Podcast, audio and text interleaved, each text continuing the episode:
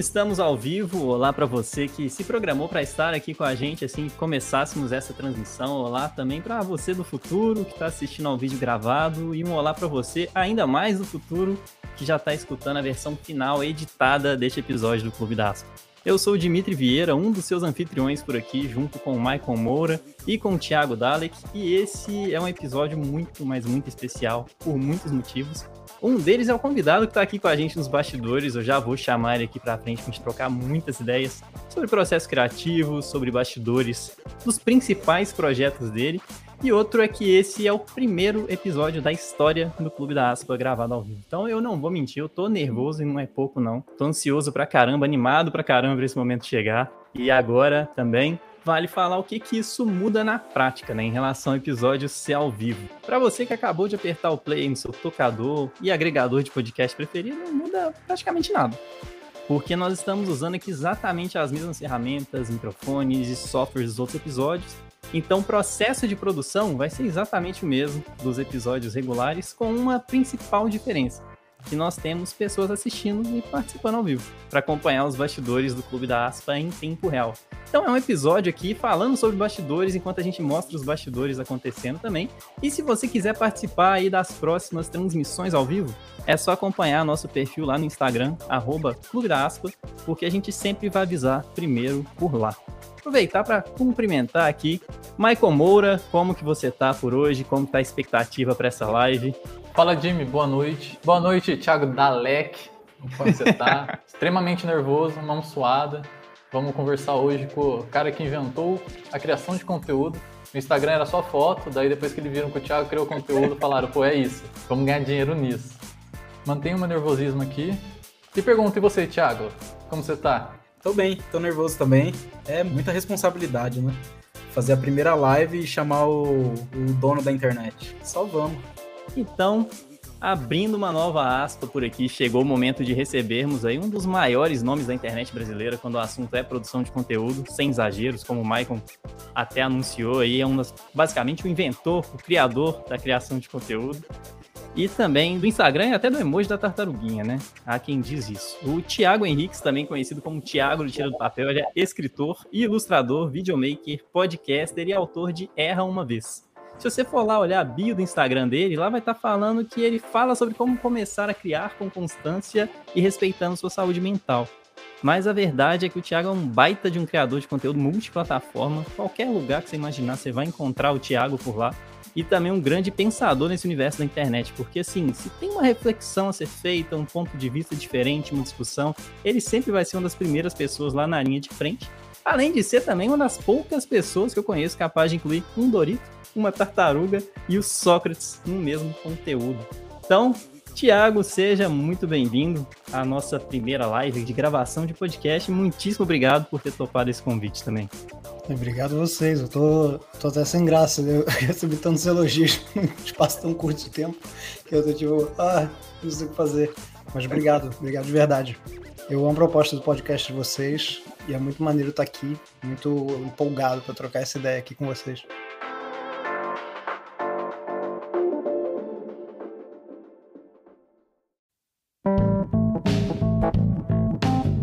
Gente já começar, que a gente vai falar de muita coisa, né? Deu pra vir por essa introdução também. Tem várias etapas diferentes do Tira do Papel, tem etapas anteriores ao Tira do Papel também, que ainda não vou dar esse spoiler por aqui.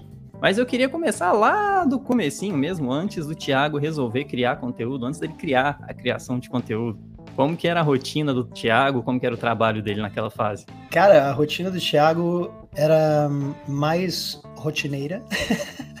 era muito mais previsível. Eu tinha um emprego full-time como designer gráfico e eu diria que a maior. Eu tava pensando sobre essa pergunta recentemente, até assim, qual é a maior diferença né, do Thiago de antigamente pro Thiago de hoje.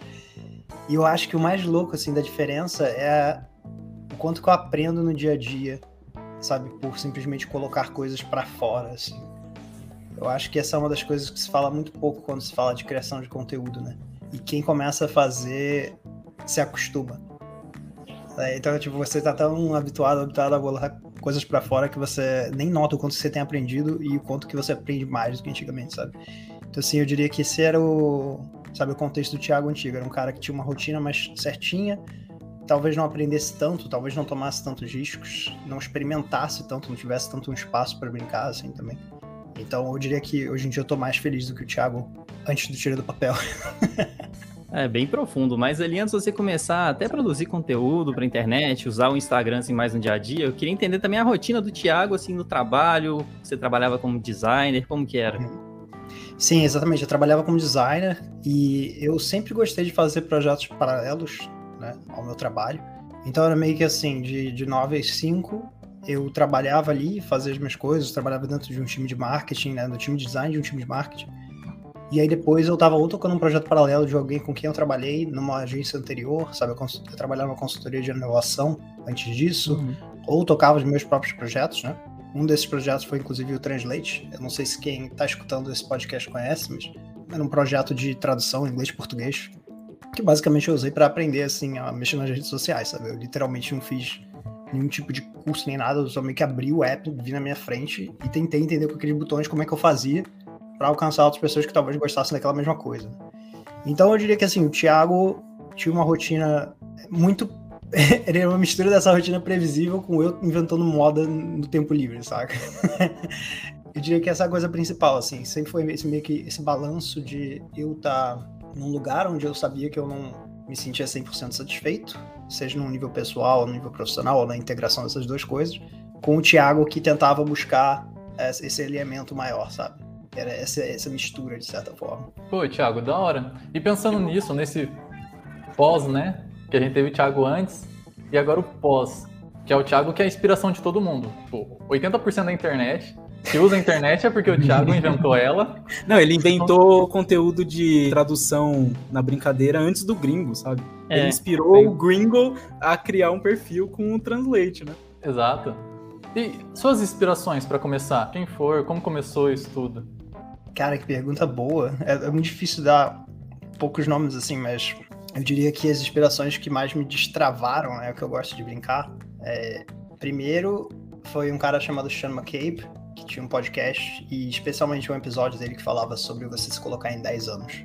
É que as pessoas que você conhece hoje são as pessoas que começaram há 10 anos atrás.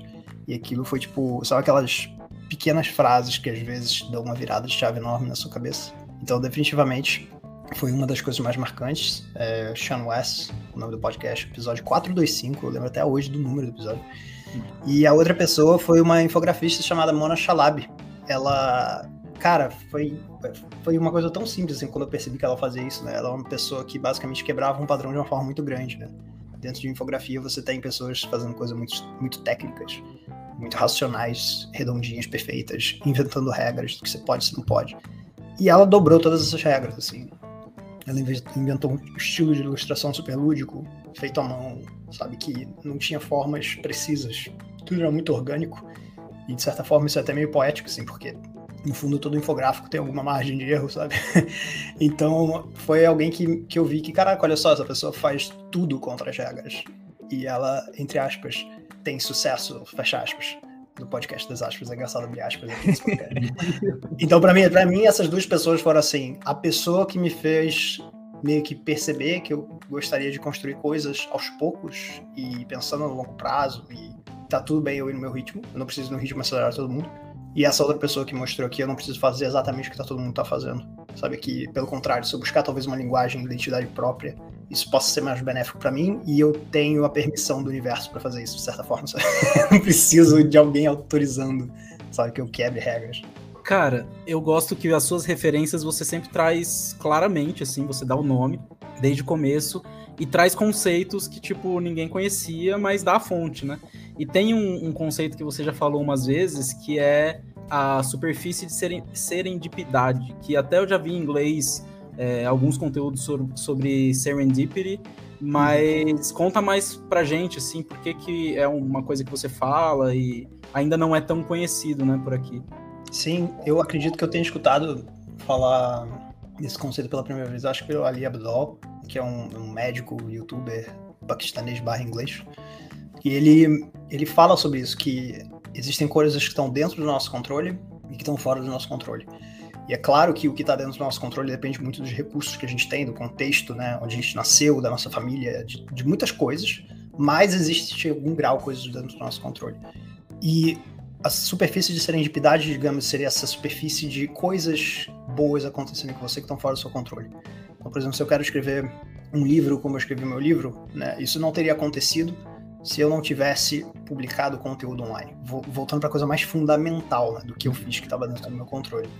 Não existe uma garantia de que algum acordo de livro com a editora ia acontecer, mas eu aumentei essa superfície de contato, essa probabilidade de algo assim acontecer comigo, embora não existisse uma garantia. Então eu gosto muito desse conceito, cara, esse conceito de por mais que, assim, talvez na vida de alguém seja 10 minutos, na vida da outra pessoa possa ser 6 horas, em algum grau a gente consegue mover algumas pecinhas para tentar aumentar a probabilidade de alguma coisa que aconteça com a gente. Você fez o que estava ao seu alcance para gerar possíveis oportunidades, né? Não é, não é garantido, mas é muito mais provável do que você, sei lá, não, não fazer algo que veio antes. E até pensando é. nisso, tipo, tudo que você fez pro Tira do Papel, aliás, tudo que você fez antes, eu acho que influenciou um pouco, né? Porque você já era designer, ilustrador, é, já tinha um projeto de internet que era o Translate. Então, assim, eu via as pessoas falando, cara, como é que você faz, né? E, tipo, não é que você falou, nossa, eu quero criar um conteúdo e eu vou aprender todas essas ferramentas. Eu acho que você já gerou uma serendipidade pela, pela sua expertise, né, anterior. É, eu acho que existe uma, uma tendência natural da gente de quando a gente quer entrar em qualquer coisa, a gente quer entrar certo e fazendo conforme, entre aspas, deveria ser feito, né? E eu acho que quando a gente entra no âmbito de criatividade, até entretenimento, né? Em muitas áreas, assim, se você entra com a cabeça de fazer o que já está sendo feito, você se camufla de certa forma, né? Então eu acho que eu dei sorte de certa forma, de quando eu comecei a pensar em brincar com redes sociais, eu ter olhado pro app com um olhar de criança, assim, sabe? Tipo, ah, o que eu faço aqui? E eu meio que me virar, assim, pra, e é louco isso, porque foi muita sorte, não foi em nenhum momento eu assim, ah, eu já sei o que vou fazer, sabe? Tá. Só que não foi, foi sorte mesmo. Assim, tipo, eu por acaso só abri assim e, e, pensei, deixa eu usar as paradas que eu já tenho.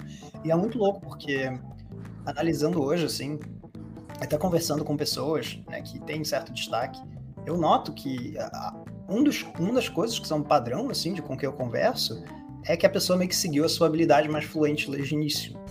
Então ela já começou experimentando com aquela coisa que ela sabia fazer e já tem muita, sabe, paixão por naturalmente, e já tem curiosidade que leva ela para aquilo, né? E é muito louco porque isso não é só por causa do fato de que leva, pra pessoa, leva a pessoa a fazer algo que talvez seja diferente, mas também porque ajuda ela a manter constância, né? Porque se você uhum. vai naturalmente porque você tem curiosidade sobre, é mais provável que um dia ruim, mesmo assim, você esteja afim de fazer aquela coisa. Até como um escape, às vezes, né?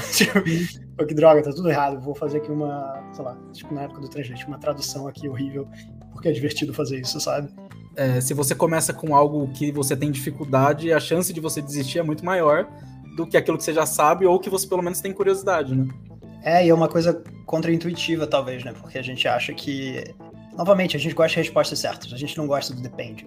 É tipo, depende do tipo, ah, depende, tá bom, então eu não sei o que eu vou fazer, porque a resposta depende.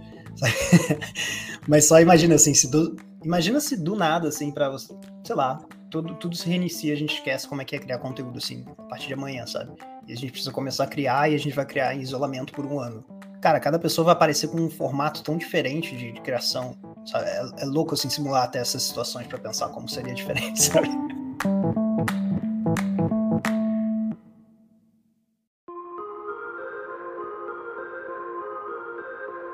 E aí, até aproveitando para reiniciar também a fase do Translate, eu queria entender assim, o quanto que foi. Intencional você já adiantou que não foi, mas eu queria entender como que foi o processo de criação, por que, que você resolveu começar a brincar com as traduções, e também qual que é a semelhança ou relação que existe com o Gringo Dictionary, se é que existe, além da similaridade. Cara, essa história é engraçada até, porque até hoje eu troco ideia com o Matheus, né, que é o criador do, do Gringo. Assim, eu diria que foi uma, uma daquelas coincidências, assim, tipo, pessoas com interesses pegando a mesmo, talvez o mesmo ponto de partida indo para lugares diferentes, né? Que o Gringo é uma coisa mais literal, acessível e eu acho genial por causa disso, tipo, a simplicidade da coisa. Enquanto o Translate era uma coisa muito mais quebra-cabeça, assim, sabe? Era tipo, pra desvendar aquela coisa ali mesmo, assim, é difícil, você vai passar um tempinho ali olhando. Então eu acho legal essa, é, sei lá, essa coincidência que rolou, assim, de, de pontos de partida, para onde a gente levou isso para lugares diferentes. É, mas, cara, eu diria que foi curiosidade. Foi genuinamente curiosidade, assim. Eu, eu, gostava de fazer isso. A gente faz esses trocadilhos, etc. Eu fazia com meus amigos desde, sei lá, que a gente tinha uns 15 anos, 14 anos, assim. Era coisa de bobeira que a gente fazia. Aí a gente já tinha um grupo de WhatsApp, onde a gente jogava isso. Porque a gente jogava isso tanto no grupo de todo mundo, né? Que a gente pensou, é melhor a gente separar isso aqui, porque senão vai ficar toda hora no grupo essas traduções. Aí, cara, foi simplesmente esse momento de, pô, eu quero compartilhar isso com mais pessoas. Sempre que eu compartilhava com uma pessoa ou outra, sabe, as pessoas ou gostavam, ou fingiam que gostavam, riam de, sabe, e no final zoavam, não sei. Aí eu pensei, cara, imagina isso em escala com a internet, né?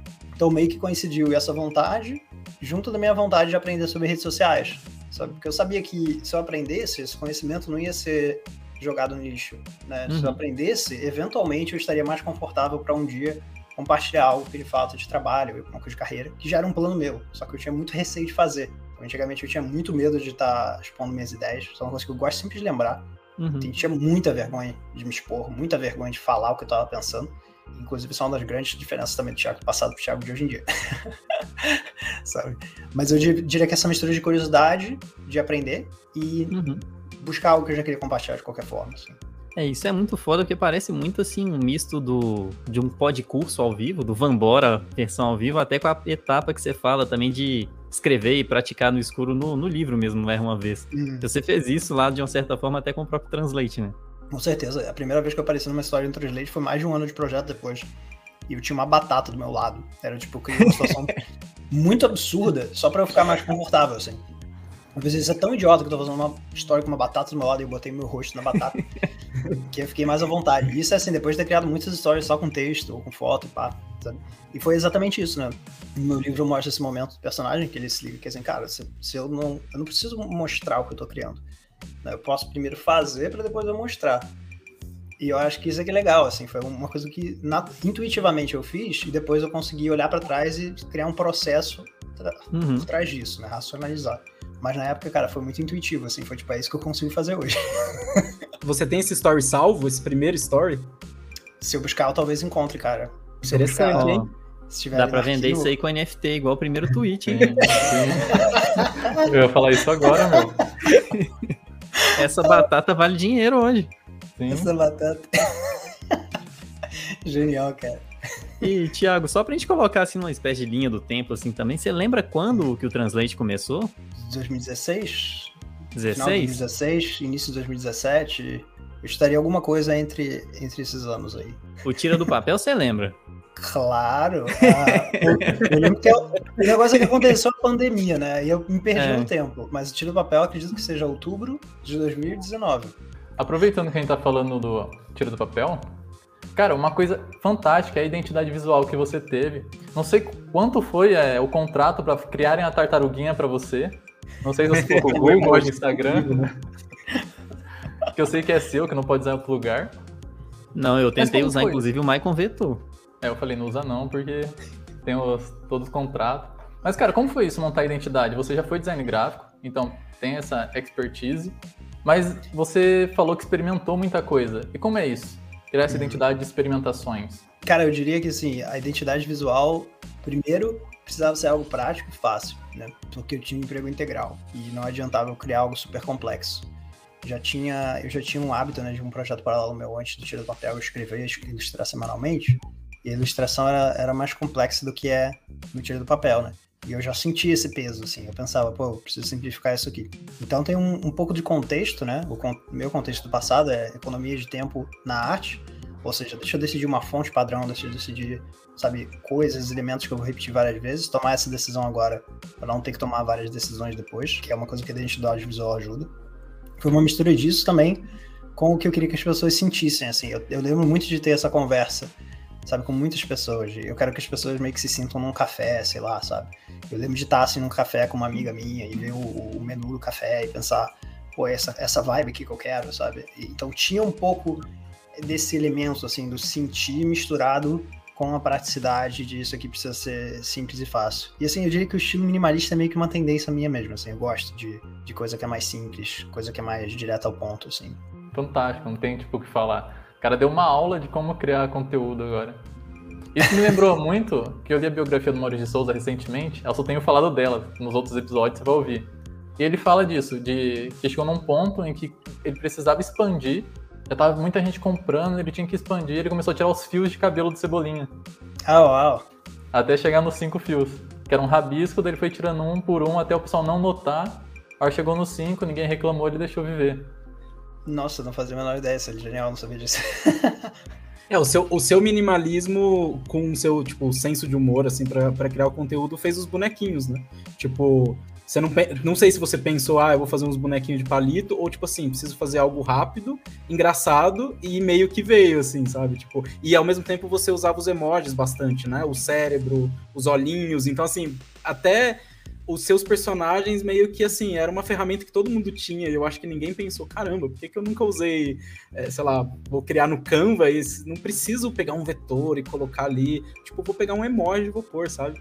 É louco você falar do emoji, que eu já tinha até esquecido, fazia um tempo que eu não uso emoji, assim, na, nas coisas, mas é verdade, e o emoji foi muito disso, assim, era eu pensando, pô, deixa eu ilustrar aqui, sei lá, um, um cérebro, né? Aí eu pensei, cara, na hora que eu meio que copiei, assim, joguei no Illustrator pra meio que desenhar por cima e modificar, eu, pô, eu posso deixar isso aqui, ficou, sabe?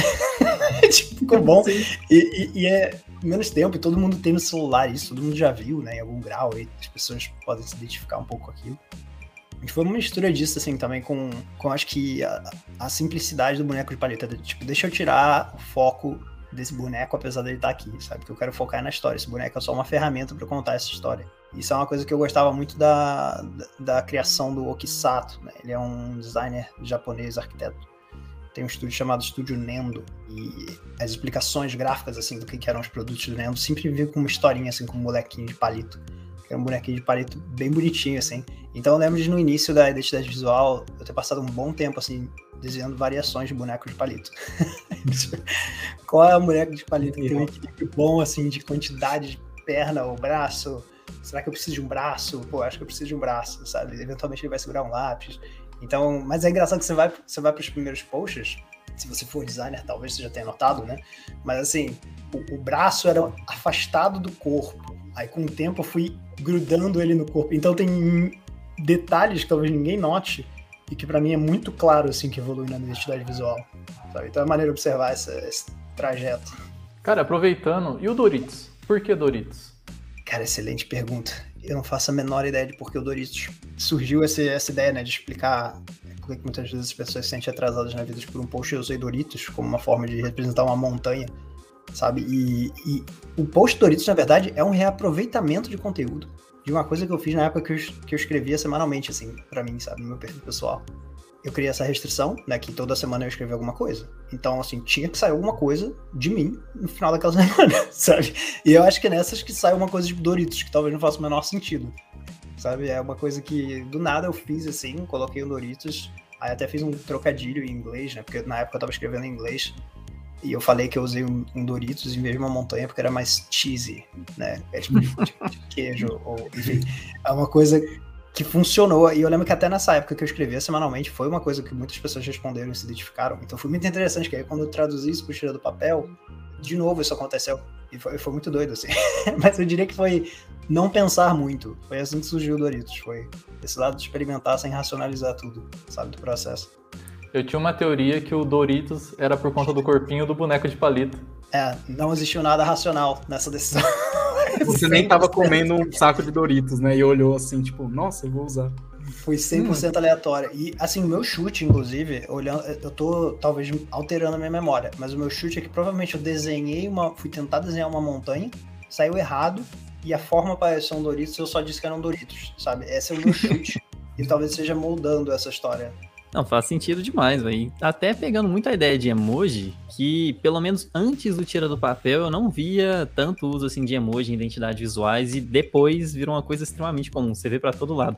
Pessoal usando emoji para facilitar, como limitação criativa. E eu até assim, como um designer bem mais bem, mais bem iniciante, eu tô sempre querendo chutar minha identidade visual e sair trocando tudo. O Michael, inclusive, sofre com isso porque eu fico pedindo um, uns pitacos dele. Mas aí eu queria ver, porque assim, você desde o início eu não vejo, pela minha perspectiva, pelo menos, tá? Eu não vejo mudanças tão drásticas na identidade visual. Você lembra, assim, mais ou menos quantas vezes você trocou, se trocou e por que também?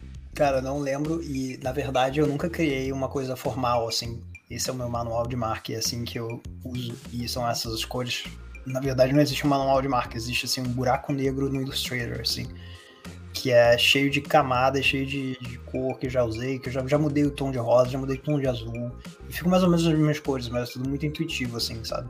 Pode até ser útil pra quem tá escutando isso, assim, tipo, que é uma coisa que eu não. nunca parei pra... Às vezes acho que eu sou uma pessoa super organizada num ponto absurdo, assim, mas como eu sempre vi um projeto, esse projeto como um projeto que podia a qualquer momento evoluir, eu teria que iterar, eu teria que não sei o quê, e vejo como essa coisa constante de teste, eu nunca parei para assim super formalizar e deixar as coisas bonitinhas, sabe? Eu só meio que, como eu sei, por eu ser designer, isso talvez seja um pouco mais fácil para mim, né, de poder uhum. navegar isso sem ter um problema com ter o código certinho, tudo salvo. Mas para mim isso aí foi uma coisa bem orgânica, cara. É, eu preciso aprender para chegar nesse ponto aí, porque por enquanto, passa uma semana eu já quero trocar tudo de novo.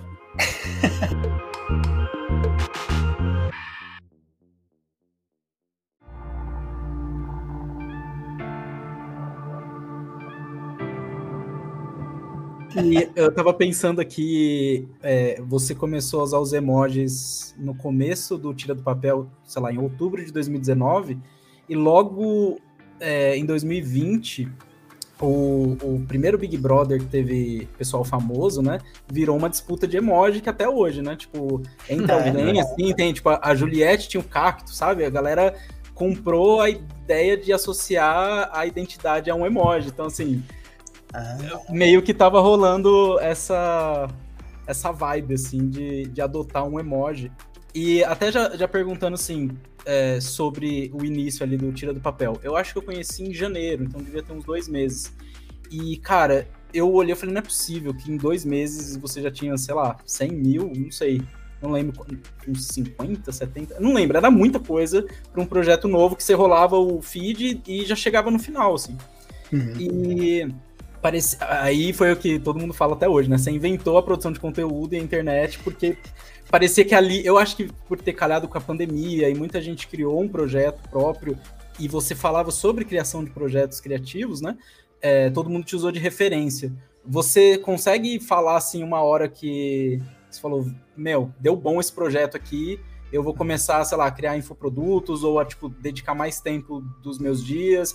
Você tinha antes, tipo, menos pretensão, em algum momento você aumentou a sua pretensão com tira do papel ou desde o começo você já, já sabia o que estava fazendo?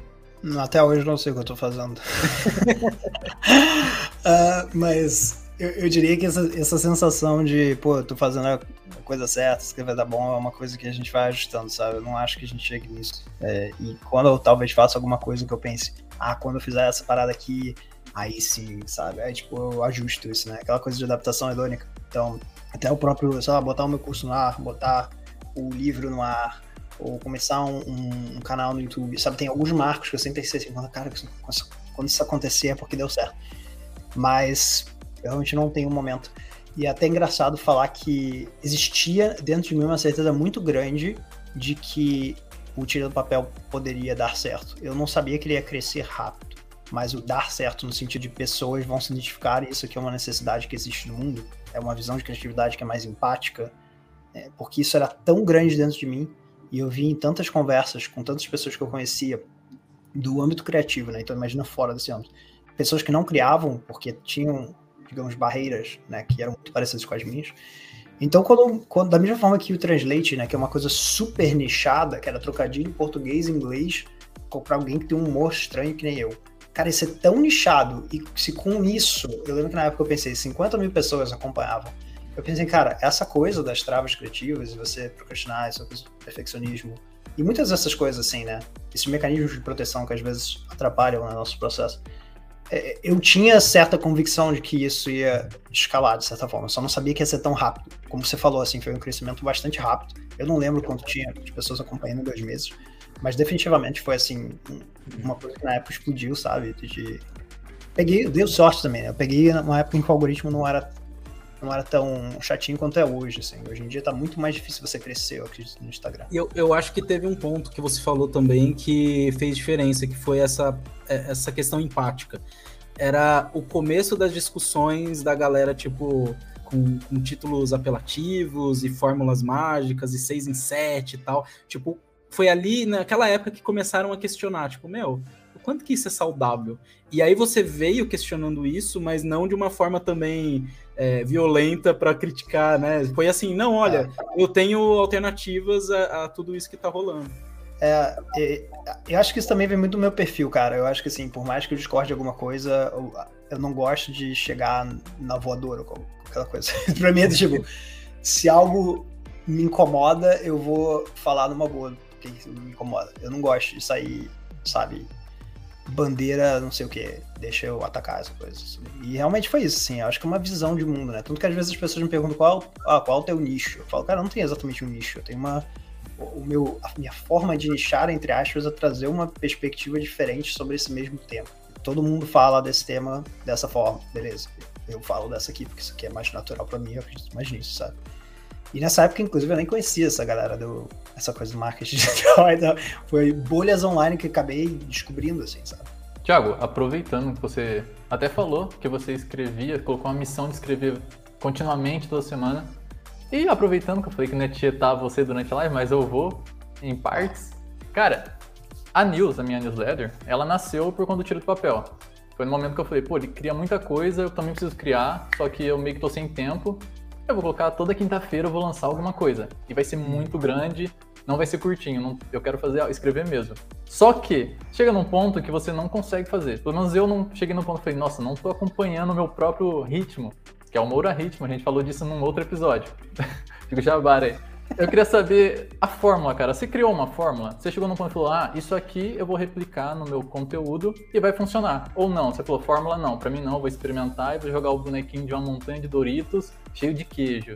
Essa pergunta é maravilhosa, assim, porque eu acho que ela toca numa das coisas mais importantes da criatividade, assim. Eu acredito que existe na criatividade, e eu tô falando qualquer tipo de criação, não tô falando só de criação de conteúdo, um certo grau de racionalização e um certo grau de bora experimentar com essa parada aqui e fazer umas coisas aleatórias sabe? Existe esse lado, bora sistematizar, mas também existe o lado, vamos agir intuitivamente. Eu acredito muito no equilíbrio dessas duas, sabe? Tem muita gente que não se sente confortável com agir intuitivamente.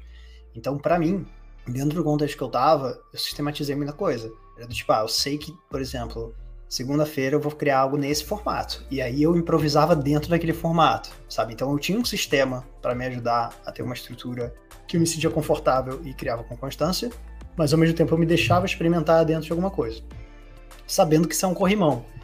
Tinha momentos em que eu queria soltar o corrimão e descer correndo, beleza.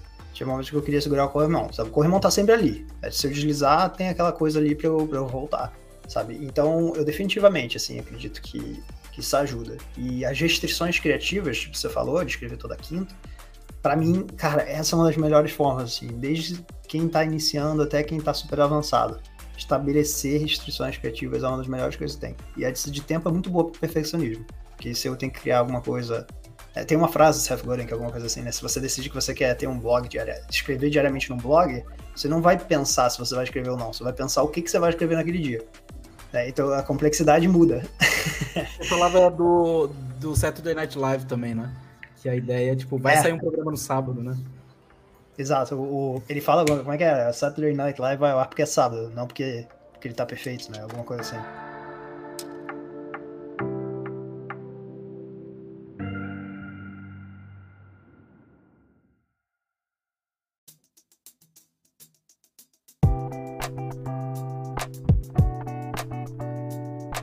Cara, aproveitando, eu vi que você tá, começou a escrever em inglês pro Medium e eu notei que são as suas newsletters. E o que é isso, sabe? O, por que você está fazendo isso? Cara, muitas razões. É uma vontade de experimentar o Medium, que é um canal que eu acho super interessante, e ao mesmo tempo eu saber que eu preciso colocar muito pouca energia nisso, assim, principalmente inicialmente, né? Acho que quem acompanha meu trabalho há um tempo, talvez saiba que eu sempre falo que eu acho legal você começar com uma carga menor e você aumentando essa carga aos poucos, não chegar aumentando tudo de uma vez, por mais que esteja naquele momento de motivação máxima uma, uma hora essa motivação vai embora. Então, o que eu comecei a fazer é quinzenalmente publicar ali no Medium, sabe? E assim, não é, não é uma regra super rígida. Tipo, ah, se perdi a segunda essa quinzena, tá, põe na terça. Sabe? Essa semana foi super corrida. Eu vou colocar algo amanhã ali, por exemplo, sabe? Então, eu gosto de manter isso. É, eu tô fazendo isso assim devagarinho no Medium. E eu escolhi as newsletters antigas para perder o medo de publicar em inglês. Né? Eu gosto de chamar isso do mínimo medo viável, né? Tipo, ah, tô com medo de publicar em inglês. O que, que eu posso fazer para tornar isso possível? Pô, vou fazer uma frequência baixa, alguma coisa que eu já escrevi. Essa é a forma mais fácil de eu fazer isso, sabe? E eu tô de boa de fazer isso. Porque daqui a pouco eu sei que eu vou escrever alguma coisa que eu nunca escrevi antes, daqui a pouco, sabe? O ponto é, eu vou gradualmente me expondo àquele medo que eu tenho de uma forma aceitável e expandindo, sabe? O que, que eu acredito que seja o aceitável, porque o aceitável vai mudando, né? E acho que isso vem muito de paciência, tipo, eu, eu tô com a paciência. Se eu tô entrando no Medium, é porque eu acho que isso aqui pode dar boa, mas assim, vai demorar. E se demorar, pô, eu tô com um sistema aqui que vai me ajudar, sabe? Então foi uma mistura assim, de curiosidade, de querer alcançar também pessoas de fora do exterior para ver o que isso pode acontecer, né? Se eu encontrar pessoas aqui. E curiosidade natural, assim, do tipo, acho uma plataforma muito interessante para quem quer escrever. E aí, pessoal, o Thiago falou que o, o vai dar bom, corre para lá. internet contou. Mas tem que ser inglês ou pode ser português também, Thiago? Cara, excelente pergunta, não sei. É, eu sei que o Medium em inglês tem um. Eles chamam de paywall, né? Tipo, quem publica ali pode receber, da mesma forma que você recebe pelo YouTube, né? Isso eu acredito que seja uma coisa que é, acho muito difícil que as redes sociais não, no final, daqui a alguns anos, não vão estar fazendo todas, né? Que é pagar quem cria. Mas atualmente o YouTube faz isso, atualmente o Medium tem feito isso. Né? O Instagram tá puxando ao máximo para não fazer, né? Cria todas as ferramentas do mundo para sua audiência te pagar, mas não quer pagar. Até agora, no momento, no momento, que esse podcast está sendo gravado. Você pode estar escutando esse podcast daqui a 10 anos. Mas eu gosto muito do Medium por causa disso. Eles também criam aquelas coisas de vamos escrever junto, sabe? Criam um workshop pra galera escrever junto. Então, eu tô gostando, assim, da pegada, assim, do, do. E no momento, acho que não, não se paga para quem cria no Brasil, né? Acho que quem tá no Brasil não, ainda não pode receber pagamento, mas talvez isso mude, não se sabe. É, mas eu vou até aproveitar que agora tem para lançar minha teoria da conspiração, que eu acho que o Thiago começou a escrever e trabalhar em inglês aí, é porque ele já expandiu tudo que ele podia de conteúdo dentro do Brasil, até esticando o braço aí para fora, porque esses dias também eu tava lá no Instagram, do nada aparece o um anúncio, falei, opa, o Thiago fazendo um anúncio aqui, Aí de repente ele começou a fazer uai, ligar a tecla, sabe o que foi isso aqui? Que ele tava tentando me ensinar sobre content creation lá, com curso no Doméstica também. E isso nem tava aqui na história da pauta toda não, mas eu queria aproveitar para te perguntar também como que foi esse processo do curso da Doméstica. Cara, foi novamente voltou muito para esse lance de aumentar a superfície de serendipidade, né? Tipo, surgiu um contato de alguém e falou, ó, oh, o que, que você acha de a gente criar alguma coisa junto, né? Doméstica é uma plataforma que tem, que tem cursos e é bem internacional hoje em dia, sabe? Por, independente da língua que você publique, tem legenda para tipo sete línguas diferentes. E me perguntaram se eu podia fazer inglês. Eu disse, é, bora, porque é uma forma de eu novamente poder alcançar uma audiência né, do, do exterior e ver. Sabe? Cara, tem muita coisa que eu faço por curiosidade, assim, tipo, eu não faço a menor ideia que vai acontecer se uma galera do exterior me conhecer. Sabe? tipo, o que, que vai acontecer? Aí eu tento fazer. Sabe? Então foi um, foi um misto dessas coisas. Assim. Eu pensei que pode ser interessante. Aí eu também posso falar para as pessoas: olha, eu tô ali no Medium agora escrevendo, sabe? E uhum. quem me conhecer pelo curso pode me conhecer pelo Medium. Então foi meio que isso, assim, foi um convite que eu achei muito legal, porque eu acho muito, muito maneira a proposta da Doméstica, assim, a estética de tudo meio Wes Anderson também, sabe? Então foi bem maneiro, assim, a experiência. É, agora a collab com o Translate tá no jeito já, né? Isso é engraçado fazer uma coisa com Doméstica e Translate. eu, aproveitando isso da Doméstica, eu, pelo menos, não vi você comentando sobre o curso antes dele ser lançado. Uhum. Ou não sei se comentou ou não. E como funciona isso? Como você conseguiu guardar esse segredo? Melhor que o Andrew Garfield no Homem-Aranha. Recebe spoiler, você que tá assistindo. Nossa. Cara, foi, foi, foi, proposital, na verdade. Eu, eu, assim, eu vejo muito esse projeto como um projeto, na minha cabeça, né? No meu portfólio de, de coisas. É muito mais para pessoas novas me conhecerem, pessoas que estão no exterior. Então o que eu fiz foi, eu avisei para as pessoas que me acompanham, até porque as pessoas receberiam anúncios eventualmente. e eu, eu, sabia que essa segmentação de pessoas que me seguem seria feita. Mas eu achei, sabe, eu pensei, cara, eu não quero super falar sobre, etc. Eu quero mostrar que existiu essa colaboração, porque eu gosto muito dessa marca, mas para mim o, objetivo desse projeto é muito mais com público do exterior, sabe? E talvez eu esteja viajando em fazer isso, mas essa é a minha abordagem, assim, pra esse caso. eu adorei a comparação com o Andrew Garfield.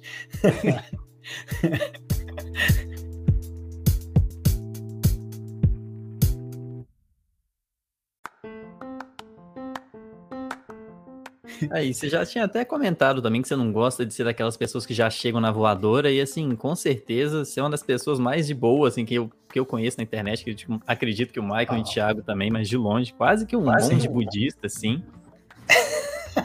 Deboísta nato, né? É o cara que seguia aquela página Deboísmo no Facebook. Se bobear, ele criou também. Provável. Ele faz o que eu né, sempre falo do, de conteúdo anti-inflamatório na internet, né? Tipo, é, teoricamente, você inflamar a galera dá, dá bom pro algoritmo e você ganha hum. engajamento, né? E você vai, tipo, contra-intuitivamente fazer o oposto e, e, mostra que também dá, sabe? Também dá certo. Pois é, aí eu já vou até passar a bola para você, Thiago. Calma, Thiago.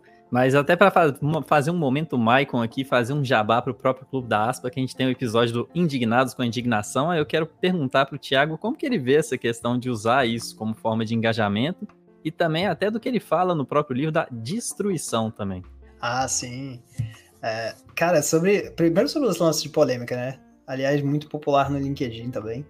Eu diria que, independente do que a gente constrói, né, em termos de presença online, que a gente compartilha, se a gente constrói qualquer coisa com algo que não é condizente com a gente, alinhado com a nossa marca pessoal, com a nossa personalidade, sei lá que for, eventualmente a gente vai ter que ajustar isso, né? E se você. Um exemplo, né? Eu, não, eu vou até sair da polêmica, só fazer um paralelismo, tá? Imagina que todo dia eu compartilhasse a minha vida pessoal, que é uma coisa que eu não gosto de fazer. E eu cresço uma marca ao redor disso, as pessoas estão curiosas. E eventualmente eu noto, cara, eu não gosto de fazer isso, eu vou parar de fazer. E aí? Eu vou perder tudo que aquilo construí, porque eu construí tudo ao redor daquilo. Então, para mim, a questão da polêmica é igual a isso. É, tipo, imagina eu sou uma pessoa que não curto, mas eu escuto falar que isso dá boa, e eu começo a construir tudo ao redor da polêmica. Cara, eu vou ter que lidar com isso eventualmente. eventualmente isso vai chegar aqui, a conta vai chegar, sabe? Então, minha opinião sobre isso é: eu não acho legal como, como uma manobra, porque no final você vai ter que ajustar essa manobra que você fez, sabe? Essa decisão. Então, eu acho que desde o início é legal pensar sobre esse, esse resultado que vai ter no final, o que você vai colher no final disso. E o conceito da destruição do livro, né, que é meio que um trocadilhozinho, que é o disse de dizer, destruição, é sobre haters, sobre pessoas que, sinceramente, eu já tive nesse lugar também, de tipo de olhar outras pessoas compartilhando o que elas fazem, pensar, ah, eu faço isso melhor. Por que, que essa pessoa está compartilhando isso, sabe? E no, no, fundo eu queria estar compartilhando também, sabe? É, no fundo, muitas das coisas que a gente escuta de crítica, de, de comentários destrutivos, já porque claro que existem críticas construtivas, mas no fundo isso fala muito mais sobre as frustrações da pessoa, né? A pessoa que vai parar o que está fazendo para para comentar como alguma coisa horrível ou tipo, atacar você, ela não está num lugar bom. Então essa é uma coisa que eu costumo comentar com as pessoas assim. Né? Tava até comentando recentemente com um carinha que tá escrevendo recentemente sobre NFTs e tal, e o X-Spider. Ele tava comentando que às vezes ele recebe umas voadoras online, assim, e assim, eu, eu até mandei uma mensagem assim pra ele. Cara, eu imagino que seja, talvez porque, pô, o teu conteúdo às vezes fala de coisas especulativas, que é sobre o futuro, que é não sei o quê. E que, às vezes a pessoa não sente que tá inteirando, aí ela sente medo e bah, sabe? Então é muito interessante. Esse foi um caso específico, assim, mas em algum grau existe isso em relação a qualquer assunto, sabe? E a destruição é sobre isso. É sobre esse lugar onde você prefere destruir do que construir, porque existe menos risco e você gasta menos, menos energia. Né? Aí você vê que o cara é bom para não falar de polêmica, para não chegar de voador em canto nenhum, porque você pergunta para ele sobre isso, ele arruma um exemplo paralelo para responder, para não precisar é falar disso. Ah. É outro nível. É, é uma forma boa de visualizar. O pior é que eu não lembro de uma coisa assim polêmica que eu vi recentemente. Mas, assim, definitivamente é uma lancha, né? É um atalhozinho. Tá muita gente pegando, né? Pra chamar a atenção. Ah, com certeza.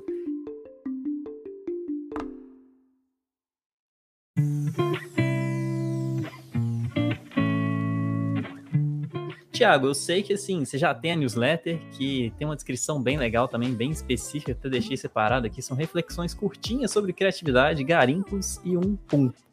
E aí eu queria te perguntar qual foi o momento que você falou assim, o Instagram já não é o bastante, eu preciso mandar aí o, o Dorito, o emoji da tartaruguinha no novo canal, e decidiu criar a newsletter.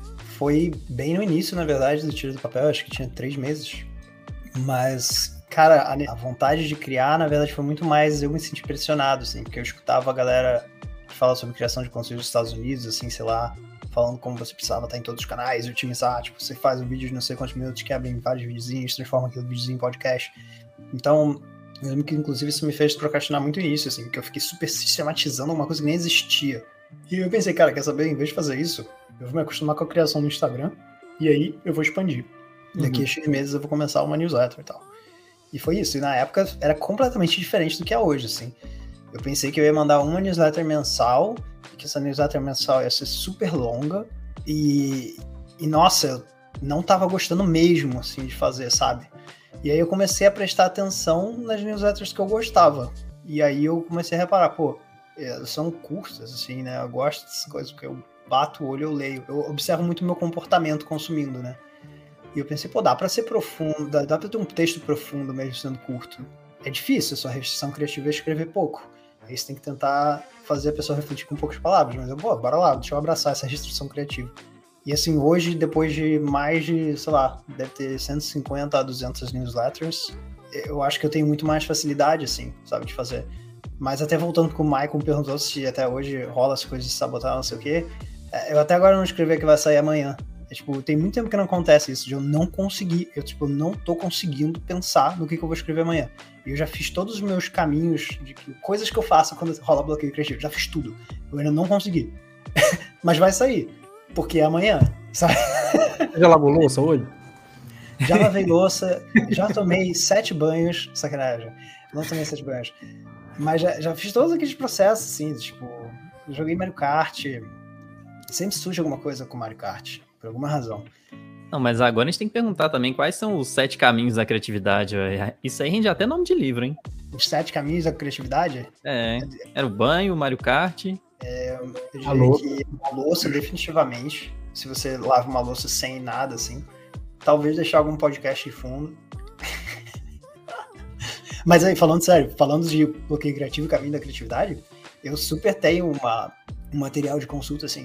Tipo, quando eu travar, faz isso sabe? Porque aí eu não fico contando com a minha memória, sabe? Eu meio que tá, eu já sei que se eu travar eu posso, aí eu abro uma página do Notion, tem várias coisas que eu posso fazer. Eu chamo isso de, de atalho criativo. Você tem uma auto-autoajuda, né? Você mesmo desenvolveu aquilo que vai te ajudar. É, cara, porque eu esqueço das coisas. Assim, se, as coisas da minha vida que eu organizo são as coisas que eu sei que eu vou esquecer depois, sabe? Aí eu meio que preparo as coisas pro Thiago do futuro. E às vezes a pessoa fala, nossa, que organizada. Tipo, não, tipo, eu sou muito esquecido às vezes com certas coisas, então põe isso aqui para me proteger, sabe? Tiago, aproveitando que não vai ter a news amanhã.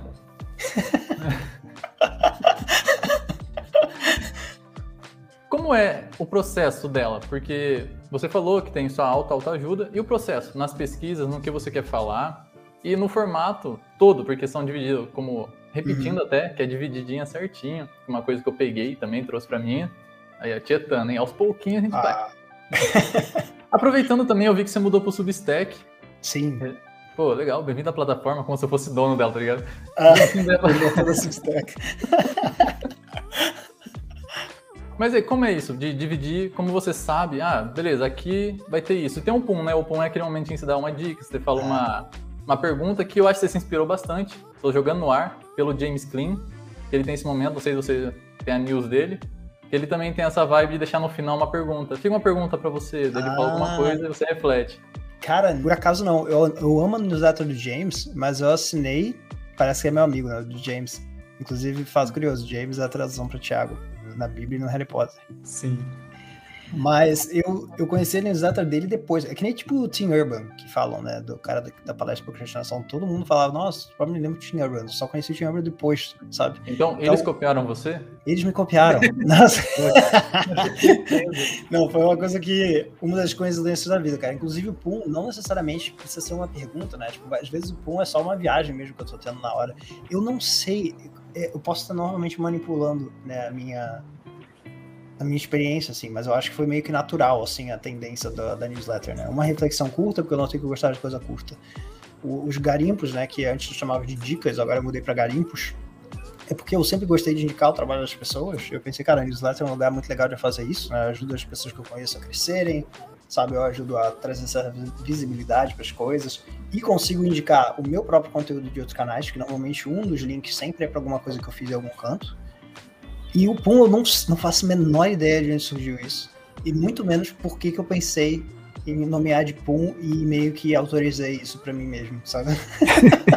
eu, tenho, eu tenho até uma curiosidade sobre a sessão do Pum, porque e-mail é engraçado. É, eu tenho a minha newsletter também, e outras pessoas não veem, mas tem muita gente que responde, né? E parece que assim, ah, eu, por exemplo, eu não respondo muita newsletter, mas uhum. tem gente que responde. E, e, no Pum você sempre pede para pessoa. É, uma coisa que você faz bastante é tipo, ah, fala no seu grupo do WhatsApp e, tá. pergunta para as pessoas alguma coisa e depois me Sim. conta. Você recebe muita resposta e tipo, eu fico imaginando assim, cara, o que, que será que as pessoas falam para ele assim? Nossa, joguei essa pergunta lá. E tá. Cara, tem, é interessante, assim, tem muita gente que não sabe que pode responder. Isso é um fato curioso de newsletter, né? Sim, tipo, se você é. não avisa, tipo, tem. E quando eu aviso, teve gente que falou, caramba, não sabia que dava pra te responder, pá, porque a pessoa acha que vai responder para todo mundo que recebe, talvez não sei, ou que é uma ou coisa vai chegar, né? Mas assim, eu. Cara, eu recebo umas coisas bem curiosas, assim, e muita gente se abrindo, assim, bastante para mim, o que me deixa bastante, tipo, uau, sabe? Tem gente que às vezes conta uma história enorme, assim, e eu fico. Que maneiro que alguém se sente confortável de abrir isso pra mim, sabe? Mas eu acho que uma das mais curiosas que eu recebi foi uma vez que foi até recente, que eu falei assim, cara, se tem alguma coisa que você nunca contou para ninguém, que você quer desabafar, joga aqui. E tiveram umas respostas bem maneiras, assim. E eu falei, isso aqui vai ficar para sempre no meu inbox. Sabe, não vou compartilhar. E realmente não compartilhei com ninguém, tá ali, mas foi legal, assim, ler, tipo, ah, que maneiro, assim. Você sabe o segredo de muita gente. É, foi, e foi bom, assim, não teve nada, tipo, muito, oh, sabe, mas foi legal ver pessoas eu acho que a sensação deve ter sido boa, assim, de, de jogar isso pra fora, de certa forma, sabe? Uhum.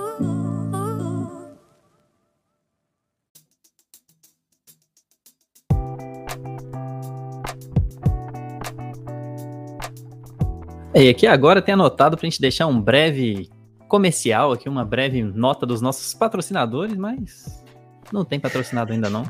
E aí o que a gente tem que aproveitar para falar é também. Mesmo. O patrocinador é a gente mesmo e o Maicon é o garoto propaganda, né? Então, ele já até deu as boas-vindas aí ao Thiago para chegar ao sub Substack, que ele é o dono da plataforma agora, pelo jeito, né, Maicon?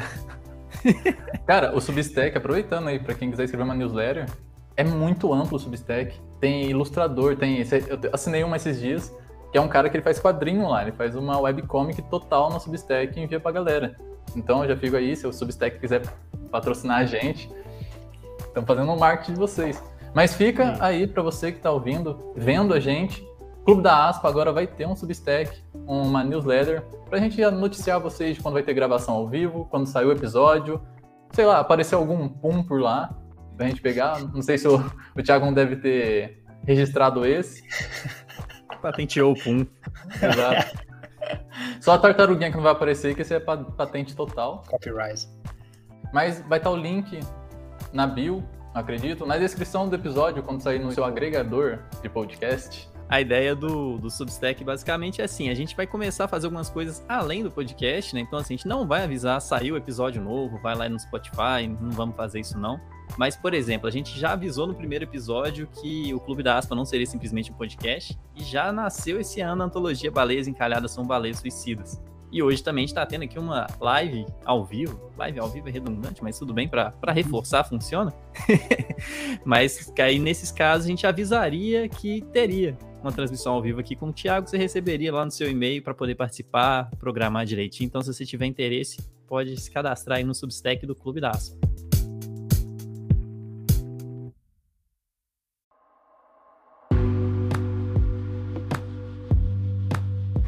E assim nós chegamos ao final da primeira parte do episódio que gravamos com a participação do Thiago e também do Papelito. Nós decidimos editar o episódio dessa forma porque eu acho que a gente te conhece. No momento que você tivesse ele prestes a apertar o play no episódio e visse um tempo de duração próximo de duas horas, talvez você não tivesse nem apertado o play para começar. Mas agora que você chegou até o final, eu acho que vai ser difícil não querer escutar, não querer conferir a segunda parte, porque o episódio com o Thiago ficou fantástico. Eu posso falar porque eu já escutei inteiro na íntegra aqui agora também. E a segunda parte será liberada no dia 25 de fevereiro de 2022. Se você acabou de escutar a primeira parte e nós ainda não chegamos nessa data, aproveita aí para já ativar as notificações no Spotify do Clube da Aspa para você ficar sabendo assim que a segunda parte sair e também ficar sabendo assim que liberarmos os próximos episódios. Agora, se você está escutando de um futuro um pouco mais distante do que isso, não sei exatamente em qual data que você apertou o play, isso significa que o episódio já está disponível e é só você procurar no nosso feed e apertar o play para conferir a segunda parte do episódio com o Thiago, em que nós vamos falar muito sobre o livro dele, o Erra uma Vez. Então ainda não fechamos oficialmente essa aspa, tá? É como se estivéssemos aqui fechando um parêntese, na verdade. E é sempre um prazer te receber no nosso clube, o Clube da Aspa. Até a próxima.